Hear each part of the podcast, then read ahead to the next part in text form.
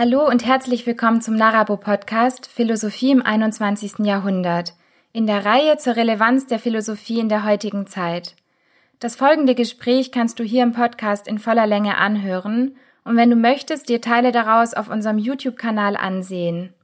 Es wäre sehr schön, wenn du uns am Ende eine Bewertung dalässt und den Podcast teilst, wenn er dir gefällt. Ich freue mich, dass du dir die Zeit nimmst und wünsche dir jetzt ganz viel Spaß beim Zuhören. Ich freue mich sehr, dass Sie sich die Zeit nehmen für dieses Gespräch und würde Sie bitten, dass Sie sich zu Beginn erst einmal vorstellen. Eigentlich fängt man mit dem Namen an, also Wilhelm Schmidt-Biggemann. Das Biggemann ist der Mädchenname meiner Mutter, weil meine Frau, mit der ich nächsten, nächste Woche 50 Jahre verheiratet bin, mir vor längerer Zeit, also vor mehr als 50 Jahren gesagt hat, wenn wir uns demnächst scheiden lassen, dann möchte ich nicht, dass du mit meinem Namen rumläufst. So ist also an das Schmidt, das Biggemann rangeraten. Äh, und Willi Schmidt gibt's, wenn man früher jedenfalls ins Telefonbuch guckte, Hunderte. Also das war ein Identifikationsversuch. Und dieser Identifikationsversuch äh, ist dann gleich äh, in meine erste Publikation eingeflogen. Ich bin seit nunmehr 40 Jahren an der Freien Universität, zunächst als Assistent und dann als Professor. Vorher war ich in Wolfenbüttel an der Herzog-August-Bibliothek und habe da sozusagen ein zweites Studium absolviert. Das ist eine Forschungsbibliothek, die ihresgleichen sucht und als ich da war, von 75 bis 79, wurde sie gerade aufgebaut. Das heißt nicht die Bibliothek, sondern das Forschungszentrum, denn die Bibliothek ist die alte Welfischer Hausbibliothek, also des Hauses Hannover und alles, was dazugehört. Und eine der allerbesten Bibliotheken für die frühe Neuzeit. Und da bin ich sozusagen auf diese frühe Neuzeit geraten, die mich nach wie vor interessiert und in der es noch viel zu erforschen gibt. Das ist auch eine der, einer der Gründe, äh, weshalb ich mich so mit Philosophiegeschichte beschäftigt habe. Nach Wolfenbüttel bin ich gleich nach meiner Promotion gekommen, die ein Mittelding zwischen Philosophie und Germanistik war, nämlich über die philosophischen Jugendschriften von Jean Paul. Wer nicht Bescheid weiß über Jean Paul, einer der deutschen Romantiker nicht der schlechteste, jedenfalls der, der den Begriff Nihilismus äh, und den Tod Gottes in die Literatur eingeführt hat, und zwar schon verhältnismäßig früh. Ja, und das, die Promotion war der Abschluss meines Studiums in Bochum. Ich habe bei Blumenberg angefangen, aber auch bei den Ritterschülern Lübbe, Gründer vor allen Dingen, bei dem ich promoviert habe, aber auch bei Marquardt viel gelernt. Nach Bochum bin ich gekommen, weil Bochum nah bei meinem Heimatort Olpe in Westfalen war, wo ich äh, herkomme. Ich der Erste aus der Familie war, der überhaupt studiert hat und ich eine Tante in Bochum hatte. Und diese Tante sollte darauf aufpassen, dass ich das richtig machte. So viel also für, zu meiner Herkunft. Dass ich hier jetzt sitze, halte ich für einen Glücksfall, denn wenn man eine Professur für Philosophie haben will, muss man nicht nur gelegentlich lesen und auch nachdenken können, sondern auch schrecklich viel Glück haben. Ich weiß nicht, ob man das prozentual ausrechnen kann, äh, aber es ist weit unter jeder Promillegrenze, dass man, wenn man Philosophie studiert, auch noch am Ende davon leben kann. Insofern fühle ich mich in meinem mittlerweile ja gewesenen Job als Philosophieprofessor pudelwohl und habe mich auch immer wohlgefühlt, trotz aller Probleme, die es dabei gibt. Aber wie gesagt, ich finde, ich habe da Glück gehabt. Ja, ich würde gerne da mal noch grundlegend zurückfragen, wie kam es dann, dass Sie Philosophie als eines Ihrer Studiengänge gewählt hatten? Wie üblich halb äh, Zufall, halb Neigung. Eigentlich wollte ich Studienrat werden. Und hätte dann Geschichte und Germanistik studiert. Aber ich bin schon früh äh, mit theologischen und philosophischen Fragen konfrontiert gewesen, wie das so auf dem Lande ist, durch meinen Pfarrer, der wohl gerne gehabt hätte, dass ich äh, Theologie studiert hätte. Und er hat mir auch dies und jenes beigebracht, also Ich verehre ihn nach wie vor. Dann habe ich nach einiger Zeit gesehen, dass Germanistik und, und äh, Geschichte mir nicht reicht. Und dann habe ich angefangen, Theologie und Philosophie dazu zu studieren. Äh, Examen habe ich am Ende in Philosophie und Germanistik gemacht, aber ich hätte genauso gut in Theologie und Geschichte machen können. Ja, Sie hatten jetzt gerade schon Theologie, Geschichte und auch Literaturwissenschaften angesprochen. Was würden Sie sagen, worin unterscheidet sich jetzt eigentlich die Philosophie zu diesen Wissenschaften? Wenn mich jemand gefragt hätte, wie Sie mich jetzt gerade gefragt hätten damals, hätte ich wahrscheinlich geantwortet damit, dass ich erkenne, was die Welt im Innersten zusammenhält. Aber das ist so eine pubertäre Antwort. Ich habe mich, solange wie ich Philosophie mache, immer gefragt, was machst du denn überhaupt? Das hat mich meine Mutter überhaupt auch schon auch gefragt, als ich angefangen habe, Philosophie zu studieren. Ich habe genauso rumgedruckst wie jetzt bei Ihnen. Äh, in der langen Zeit, wo ich das jetzt mache, habe ich mir eine Standardantwort äh, ausgedacht. Und die heißt, äh, solange wie es die Philosophie gibt, haben sich die Philosophen darum gestritten, zu definieren, was denn die Philosophie sei. Und sie haben sich nicht einigen können. Äh, in dieser Situation bin ich noch immer. Das hat den Vorteil, dass die Philosophie keine Probleme lösen muss, weil der ständig mit sich selber beschäftigt ist. Und wenn die Leute ihnen glauben, dass die Probleme, die sie nicht lösen kann, trotzdem wichtig sind, dann ist es so, dass das die Raison d'être unseres Fachs ist. Das heißt, wenn die Philosophen anfangen, Probleme zu lösen, sollte man vorsichtig sein. Ja, ich würde gerne direkt einsteigen mit einem Ihrer Forschungsgebiete, nämlich der Religionsphilosophie. Und ich würde gerne mal ganz allgemein fragen, was ist eigentlich Religionsphilosophie? Naja, äh, man könnte sagen, es sei ein hölzernes Eisen. Wenn man Philosophie als selbstständiges Denken nimmt und als ein Denken, das von möglichst wenig Voraussetzungen ausgeht, dann ist es ziemlich genau das Gegenteil von dem, was in der abendländischen äh, Theologie Offenbarung ist. Aber wenn man genauer hinguckt, ist das sehr viel schwieriger.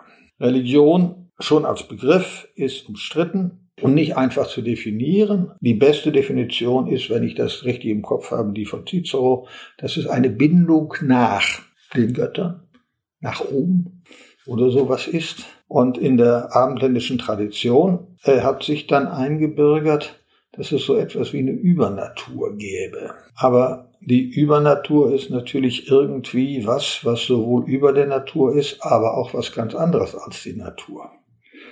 Und wenn das eine Bindung des Natürlichen zu ihrem ganz anderem ist, die Religion, was machen dann die Philosophen, die ja doch meinen, sie seien vor allen Dingen mit dem Natürlichen beschäftigt, ob das nun die Sprache oder die Logik oder sonst was ist. Äh, und da gibt's halt Probleme.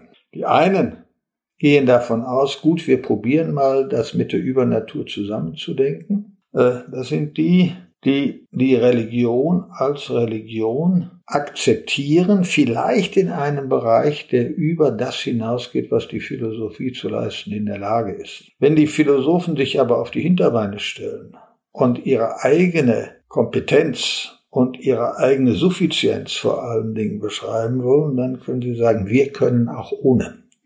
Äh, und unter diesen Bedingungen ist Religionsphilosophie zugleich Religionskritik. Die Frage, ob man das überhaupt auseinanderhalten kann, also eine affirmative und eine kritische Religionsphilosophie, ist eine höchst schwierige Angelegenheit. Denn natürlich kommt die Vernunft immer irgendwie in Konflikt mit den Bereichen, von denen man meint, sie überstiegen die Vernunft.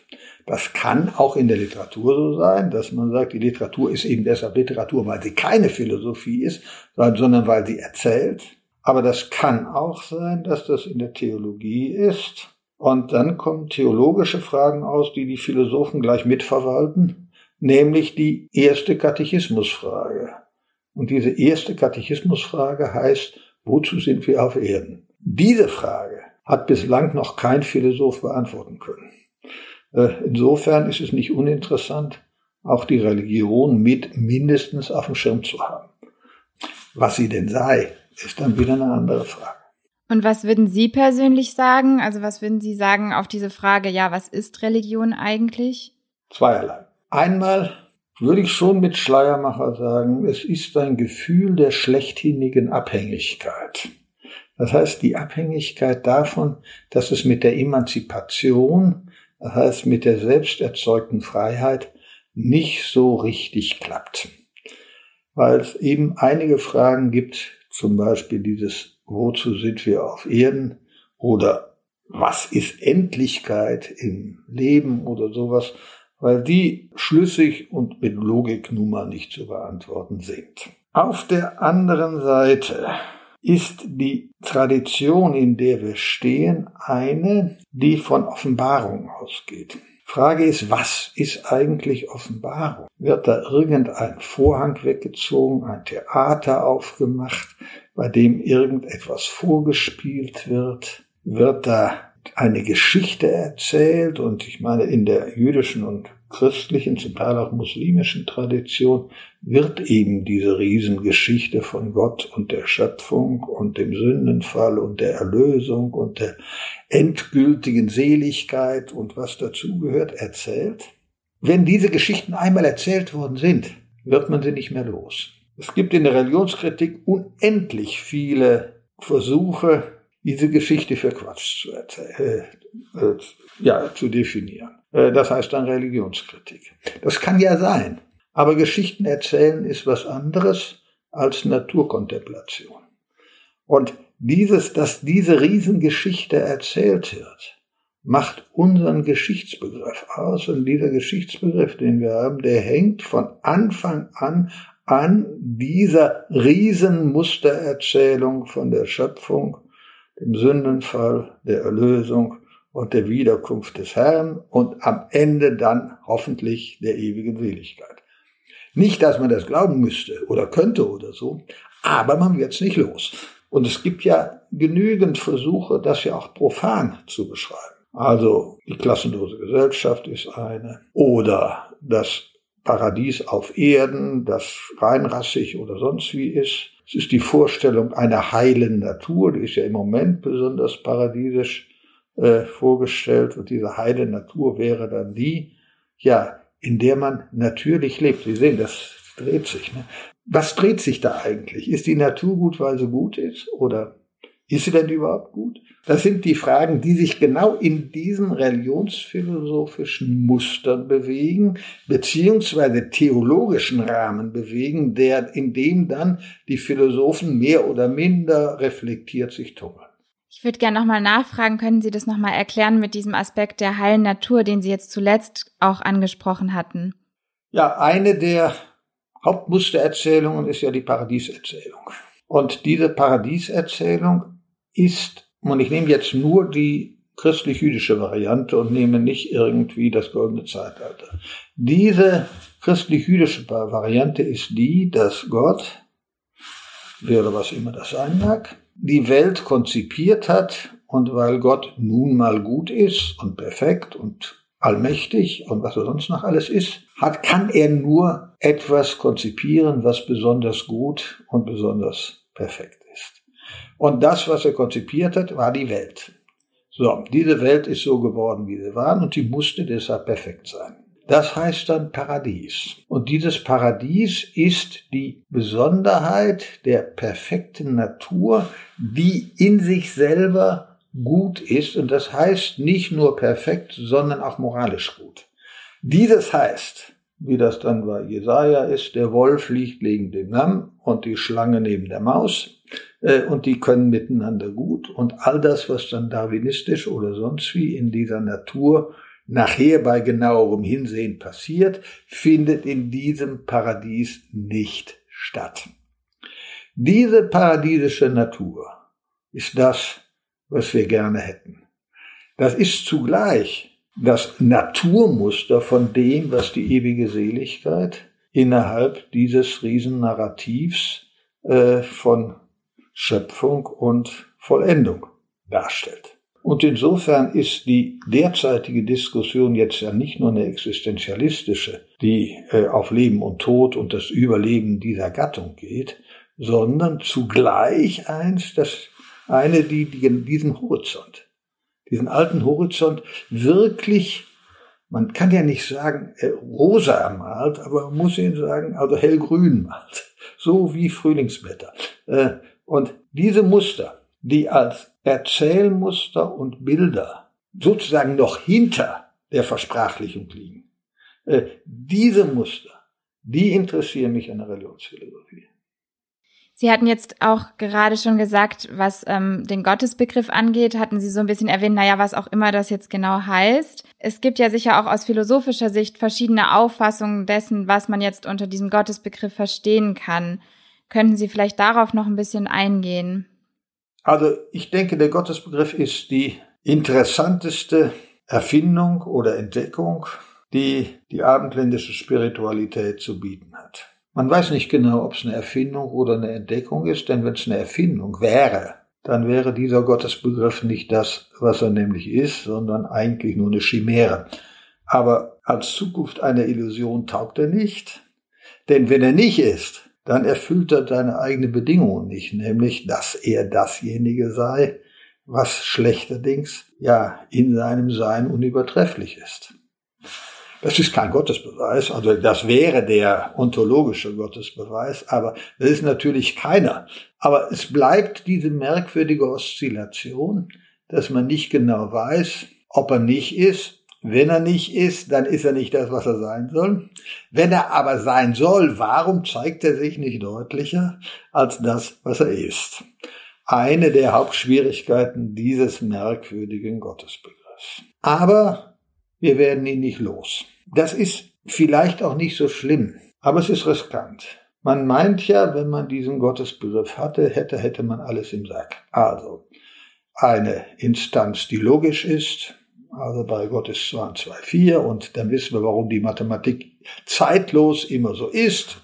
Eine ethische Oberinstanz, die uns sagt, was gut und böse ist.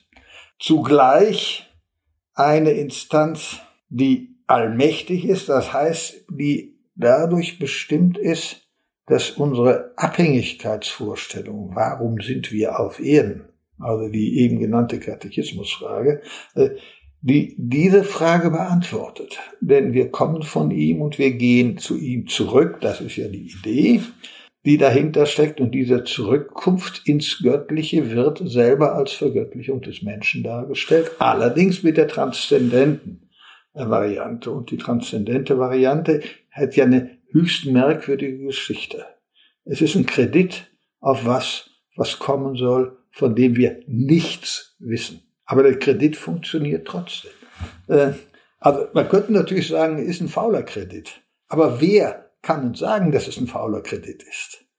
Das ist der Vorteil dieser Form der, dieser Form der, äh, der, Transzend, der des Transzendenzversprechens. Und das Transzendenzversprechen hat dann an sich, dass es hier in dieser Welt noch nicht eingelöst werden kann und auch nicht eingelöst werden darf. Denn wenn es eingelöst werden soll in dieser Welt, dann Gnade uns Gott, wie man aus allen Versuchen, das Paradies auf Erden herzustellen, politisch lernen kann. Ja, ich würde gerne einmal nachfragen, was genau heißt jetzt eigentlich immer dieser Terminus Transzendent oder Transzendenz? eigentlich verhältnismäßig leicht. Transzende heißt übersteigen und das ist die Vorstellung davon, dass es eine Übernatur gebe. Also der Bereich, der über die Natur hinausgeht, in dem man alles rein projizieren kann, was man denn gerne hätte, also so eine Art universales Möchtegern, mit der merkwürdigen Konsequenz, dass dann das, was man erfährt, zwar an diesem universalen Möchtegern gemessen wird, aber dann in seiner Realität nur noch beschissener wird. Äh, das ist eine Frage danach, dass sich hier das Moment von Gut und Böse in einer besonderen Weise stellt. Oder meinetwegen auch gut und schlecht. Nämlich, je besser der Gottesbegriff, je heiliger die Transzendenz wird, desto schwieriger wird zu sagen, warum wir so etwas eigentlich denken angesichts der Situation, die ja gar nicht so rosig ist. Das heißt, je, je besser Gott wird, desto mächtiger wird der Teufel. Ja, Sie hatten vorhin auch gesagt, dass wir eben den Gottesbegriff oder ja, diesen Gottesglauben vielleicht auch gar nicht wirklich ganz loswerden können. Warum würden Sie sagen, dass das so ist? Aus den jetzt ja schon mehrfach genannten äh, existenzialistischen Fragestellungen. Diese Frage, warum sind wir auf Erden, was ist Leben und Tod, können wir auf diese Fragen verzichten? Man kann sie vergessen. In der Aufklärung ist es eine Zeit lang passiert, kann dann sagen, es gibt eine, sagen wir, ein Beweis, ein Beweis der Unsterblichkeit der, der Seele. Äh, muss gestehen, habe ich noch nicht, habe ich noch nichts Überzeugendes gefunden. Und es gibt auch keinen Beweis für das, dass es diesen Gott gibt. Das ist ja das Merkwürdige. Das ist aber keine neue Erfindung. Zwar wird immer gesagt, man muss jetzt sagen, dieses ist, also bei Gott ist existent oder existiert.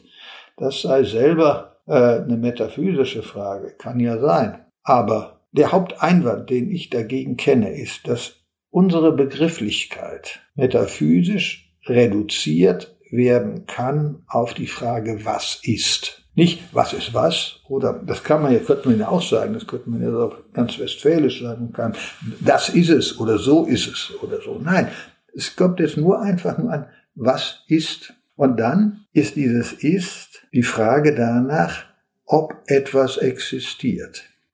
Dieses hängt aber an unserer Sprachform indem wir nämlich dieses Ist als existierend beschreiben können. Wenn aber jetzt unsere menschliche Sprachform die Bedingung dafür ist, dass Gott sich dieser Sprachform in der Erkenntnis unterzuordnen hat, dann erfüllt dieser Gott genau nicht die Bedingungen, die er erfüllen soll. Das heißt, er muss in dem Sinne transzendent sogar sein, dass er jenseits von ist ist. Unter diesen Bedingungen kann man nicht wirklich davon ausgehen, dass man sagen kann, er existiert. Man kann zwar auch nicht sagen, er existiert nicht. Bloß die Frage bleibt ambivalent oder die Antwort bleibt ambivalent und deshalb ist die Frage dann genauso ambivalent. Gerade jetzt nochmal eben daran anknüpfend würde ich Sie gerne fragen, in Ihrem neuesten Buch schreiben Sie, also oder der Titel ist ja Gott versuchsweise eine philosophische Theologie. Könnten Sie vielleicht da ganz kurz darauf eingehen, wie Sie jetzt persönlich dieses Thema darin eigentlich behandeln oder untersuchen? Naja, so ähnlich wie ich das eben gesagt habe. Äh, die Frage, was eine Logie ist, ist ja eine wichtige Angelegenheit. Äh, Logie habe ich etwas affig äh, in Anführungsstriche gesetzt, aber äh, das heißt, Logie ist die Form, die, mit der wir sprachlich in der Lage sind, Gegenstände zu verwalten. Ich meine verwalten jetzt im sehr emphatischen Sinne. Verwalten heißt mit ihnen so umgehen, dass wir wissen, was sie sind, wo sie hingehören, wie sie untereinander in Beziehung stehen, also all das, was so in Kategorien zu fassen ist. Dabei ist deutlich, dass das genau unsere Sorte Wissenschaftlichkeit ist. Und diese Wissenschaftlichkeit ist das, was wir metaphysisch nennen. Also seit Aristoteles sind die Kategorien das Wichtige. Man kann das auch grammatisch nehmen. Ich habe noch einen Merkvers dafür im Kopf. An, auf, hinter, neben, in, über, unter, vor und zwischen. Äh, das sind die Begriffe, in denen man so etwas verorten kann. Und da kann man noch sagen, vorher und nachher und kausal und dieses und jenes. Das sind Ordnungsverhältnisse, in denen wir unsere Welt sprachlich verwalten können. Und verwalten heißt, wir sind Herr dieser Verhältnisse, wie jede Stadtverwaltung auch möglich sein sollte. Äh, und dieses Moment lässt sich auf den Gottesbegriff nun mal schlecht anwenden. Wir sind nicht die Stadtverwaltung Gottes. Äh, und das heißt, wenn wir von Gott reden, können wir nur reden als redeten wir nicht und sprechen, als sprechen wir nicht und verstehen, als verstünden wir nicht. Dieses bedeutet, dass wir auf der einen Seite nicht anders können, als uns Gott genau in der Begrifflichkeit der Verwaltung seiner Prädikate zu nähern und dass wir auf der anderen Seite genau dieses nicht dürfen. Und diese Oszillation, die interessiert mich. Das heißt, das ist genau die Grenze von dem, wonach Sie eben gefragt haben, nämlich zwischen Übernatur und Natur. Und die ist nicht irgendwo da oben am Himmel oder so und dann ist da jenseits, sondern die ist in der Sprache und in den Möglichkeiten, die wir sprachlich haben. Auf der anderen Seite ist die Offenbarung, so wie sie uns in der Tradition äh, vorgekommen ist, genau dieses, dass wir das wissen. Die Offenbarung besteht nämlich jetzt darin, nicht nur, dass diese Mustererzählung, von der ich eben geredet habe, wichtig ist, sondern dass selbst unser Denken etwas ist, was, wenn man es zu Ende denkt, ja auch nicht etwas ist, was uns gehört, sondern was wir mitbekommen haben.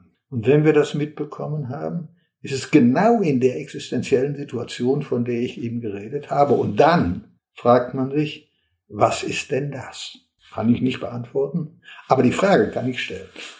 Ich würde gerne jetzt noch anschließend oder vielleicht auch zum Abschluss zu diesem Thema die Frage stellen, also klar, wir haben die Theologie auf der einen Seite, auf der anderen Seite würde man ja vielleicht aus der psychologischen Sicht sagen können, ja, der Glaube an Gott oder auch die Beschäftigung mit solcherlei Themen ist in gewisser Weise nur ein gewisser ähm, kognitiver Zustand und man könne das eigentlich auch eher reduzieren und dementsprechend auch dieses ganze Metaphysische oder von dem, was Sie gerade gesprochen haben, vielleicht so ein wenig entmystifizieren. Sie hatten vorhin auch schon gesagt, dass auch Religionsphilosophie ähm, in gewisser Weise auf einer Seite auch immer Kritik übt. Wo würden Sie jetzt aber Religionsphilosophie eigentlich positionieren, wenn man jetzt diese zwei ähm, Extreme nimmt zwischen Theologie und psychologischer Erklärung? Einmal würde ich sagen, man kann natürlich versuchen, aus den Themen die Luft rauszulassen äh, und sagen, das seien Erkenntnisvorstellungen. Aber aus dem, was ich eben gesagt habe, werden Sie ja gemerkt haben, es geht ja nicht nur um Erkenntnis, sondern Religion ist immer eine Praxis. Und eine Praxis heißt, selbst wenn ich, also nicht nur, dass man in die Kirche geht oder, oder sonst was, sondern es ist eine Praxis, wie man sich zu seinem eigenen Leben und der Kontingenz seines, das heißt also Kontingenz der Zufälligkeit seines eigenen Lebens verhält. Und da kann man natürlich sagen, das sind Fragen, die können wir nicht beantworten und weil wir sie nicht beantworten können, stellen wir sie erst besser gar nicht. Ist möglich, ist im Positivismus immer wieder behauptet worden, dass das zweckmäßiger ist und würde man ja verrückt über diesen Fragen und da sagen die Psychologen ja gelegentlich auch, besser man lässt es. Bloß das führt psychologisch zu Depressionen. Und Natürlich gibt es entsprechende philosophische Depressionen.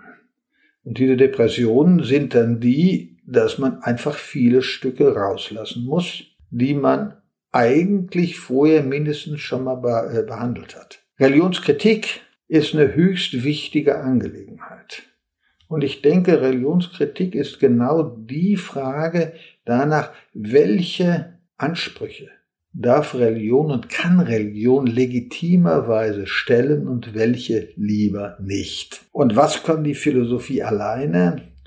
Ist natürlich dann die Frage danach, wie sie sich selber inszeniert, diese Philosophie. Wenn sie sagt, wir sind selber der Maßstab alles dessen, was gedacht werden kann, dann ist deutlich, das ist die Transzendentalphilosophie, die sagt, dass die Bedingung der Möglichkeit der Erkenntnis der Gegenstände auch die Bedingung der Möglichkeit der Gegenstände überhaupt sei. Das steht zwar bei Kant und wird immer heilig gesprochen, aber ich kann das nicht so ohne weiteres unterschreiben. Äh, denn manches, was ich nicht erkennen kann, passiert mir eben doch. Wenn ich aber diese Erkenntnismöglichkeiten habe. Und die Transzendentalphilosophie im kantischen Sinne, das heißt, wenn der Rahmen meiner Erkenntnis die, der Bedingung zugleich, die Bedingung zu, äh, zugleich meiner Erfahrung ist, dann gibt es natürlich keine Erfahrung definitionsgemäß, die darüber hinausgehen. Kann man machen, muss man aber nicht machen. Ja, das ist ja eigentlich schon eine sehr schöne Überleitung, nämlich zu einem weiteren Forschungsgebiet von Ihnen, nämlich die Metaphysik. Und da würde ich Sie auch gern wieder erst einmal fragen, was heißt eigentlich Metaphysik? Naja, Sie kennen ja die Geschichte und haben mir das ja eben selber erzählt, dass der Metaphysiker, also das, was hinter den Physiklehrbüchern des Aristoteles stand, aus lauter Verlegenheit von, seinen, von dem Bibliothekar von Sulla, also dem ersten, der das Corpus Aristotelicum zusammengestellt hat, ja, Metaphysik genannt worden ist. Wenn das so ist, dann hat er aber wirklich als Blinder ins Schwarze getroffen.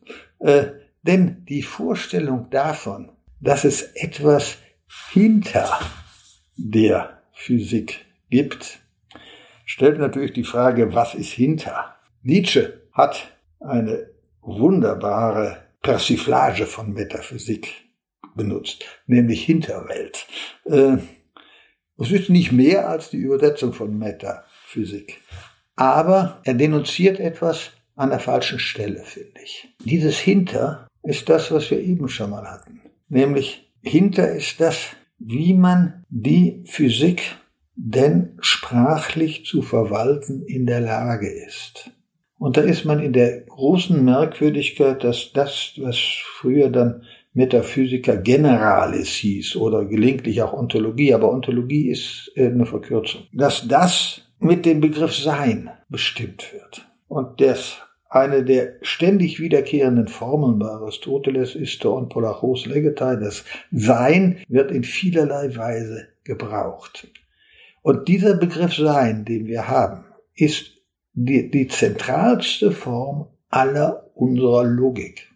Denn das Sein, beziehungsweise Sein ist die was in der Logik Cupula heißt. Das heißt also, wenn ich sage, das Licht ist hell oder die Stimme ist laut, dann ist das die Verbindung von dem einen und dem anderen. Und nur durch diese Verbindung von dem einen zum anderen sind wir in der Lage zu erkennen. Denn nur zu sagen, ist, ist nicht genug. Und wenn ich nur sagen würde, Baum, müsste ich immer gleichzeitig schon denken, das andere von dem Baum. Also jetzt meinetwegen neben dem Baum äh, der Strauch oder das Auto oder ich weiß es nicht.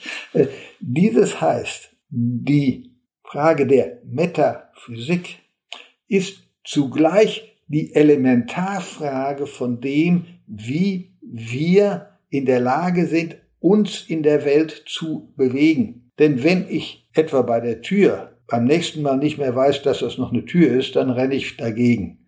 Das heißt, dieses Moment des Identifizierens und Differenzierens ist das, was wie, ja, das ist das, was unsere Welt im Innersten zusammenhält. Das ist das, was unser Leben überhaupt erst ermöglicht. Und wenn wir das sprachlich verwalten, dann heißt das Urteil. Die Formel ti katatinos bei Aristoteles. Und insofern ist die Frage danach, man könne auf die Metaphysik verzichten, einfach albern, äh, weil die offensichtlich nicht begriffen haben, was diese allgemeine Metaphysik ist. Meistens wird aber unter Metaphysik die Metaphysica Specialis verstanden. Und diese Metaphysica Specialis, äh, glaube, gibt es auch den Terminus, gibt es bei Christian Wolff und, und ein Jahrhundert früher, also im 18. und im 17. Jahrhundert.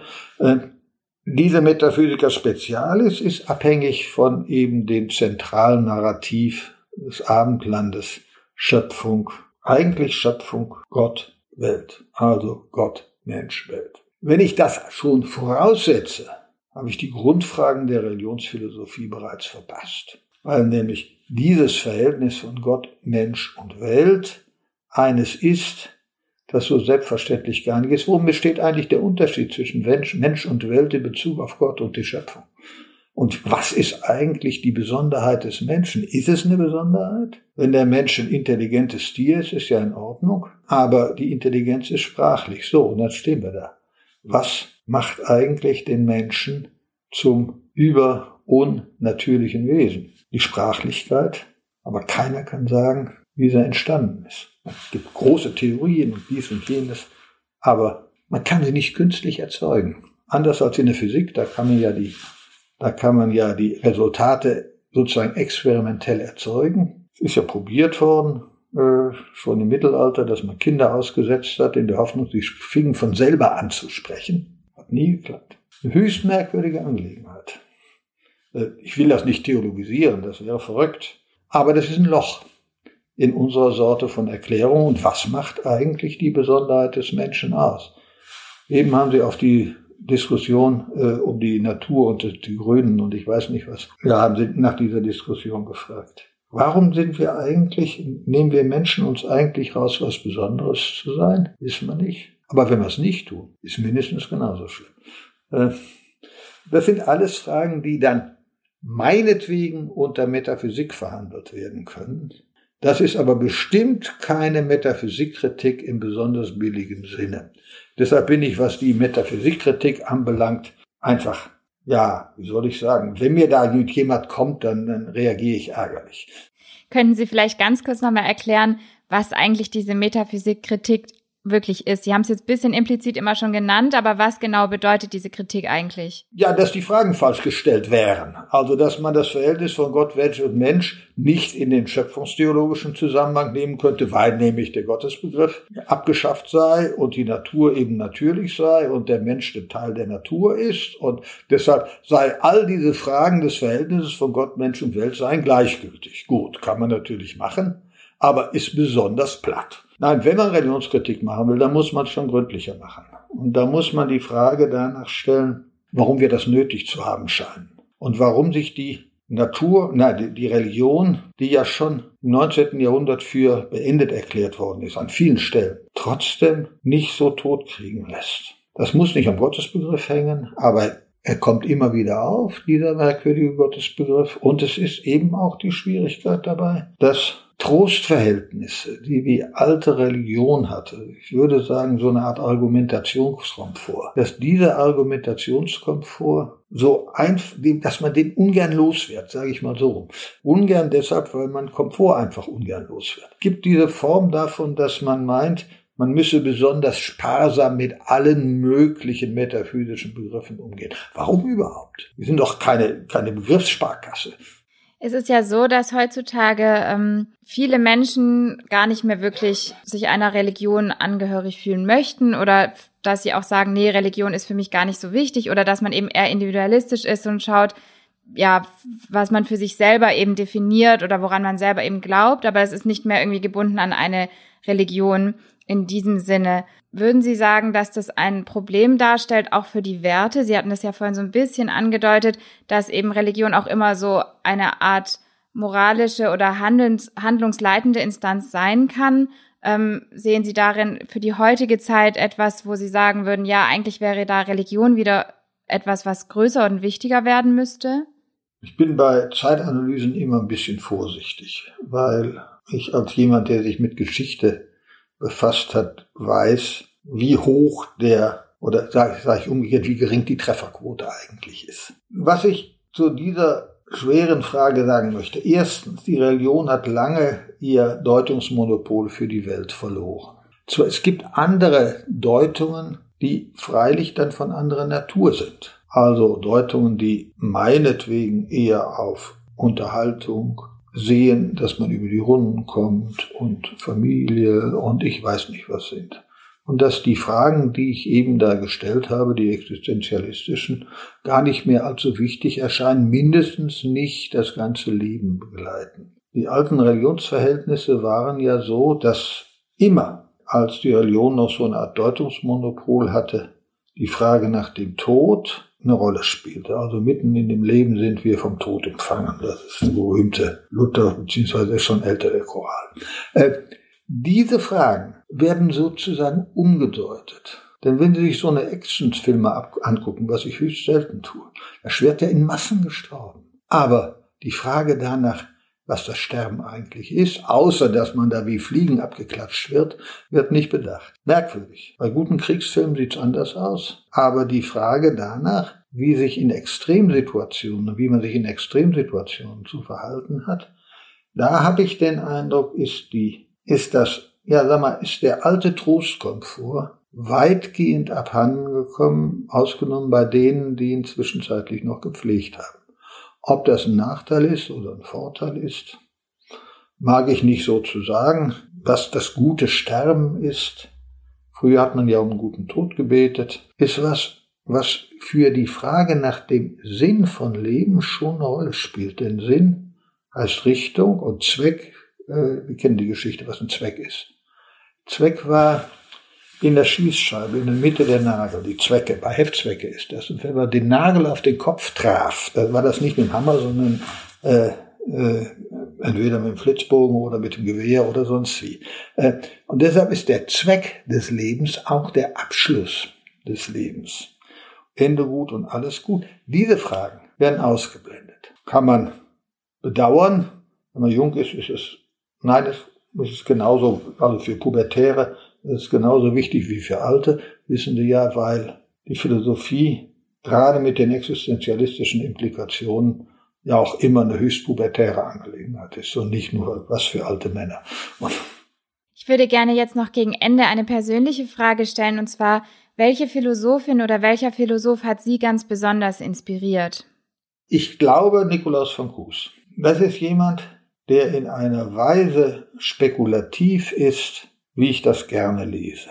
Äh, denn da geht es nicht um metaphysische Sparsamkeit, sondern da geht es um die Fülle dessen, was man dann denken kann. Äh, und es ist sowas wie eine spekulative Fantasie. Und spekulative Fantasie ist das, was, denke ich mal, den Menschen als Philosophen, übrigens auch als Theologen in besonderer Weise auszeichnet. Und dann noch gefragt, welches Buch würden Sie persönlich empfehlen? Ah, Habe ich auch eben schon gesagt, äh, die Antwort von Brecht ist umwerfend. Sie werden lachen, die Bibel. Dankeschön, das ist ja ein schöner Abschluss für das Interview. Vielen, vielen Dank, dass Sie sich die Zeit genommen haben. Wir bedanken uns ganz herzlich bei dir fürs Zuhören und wir würden uns wirklich sehr über deine Bewertung auf iTunes freuen. Lass uns auch gerne deine Gedanken zu der Podcast-Folge da. Diese kannst du uns natürlich auch gern auf unseren anderen Kanälen wie YouTube, Instagram oder Narabo mitteilen. Alle Informationen findest du in der Beschreibung. Und wenn dir die Folge gefallen hat, dann erzähl doch gerne deinen Freunden, Bekannten oder Verwandten davon. Vielen Dank und hoffentlich bis zur nächsten Folge.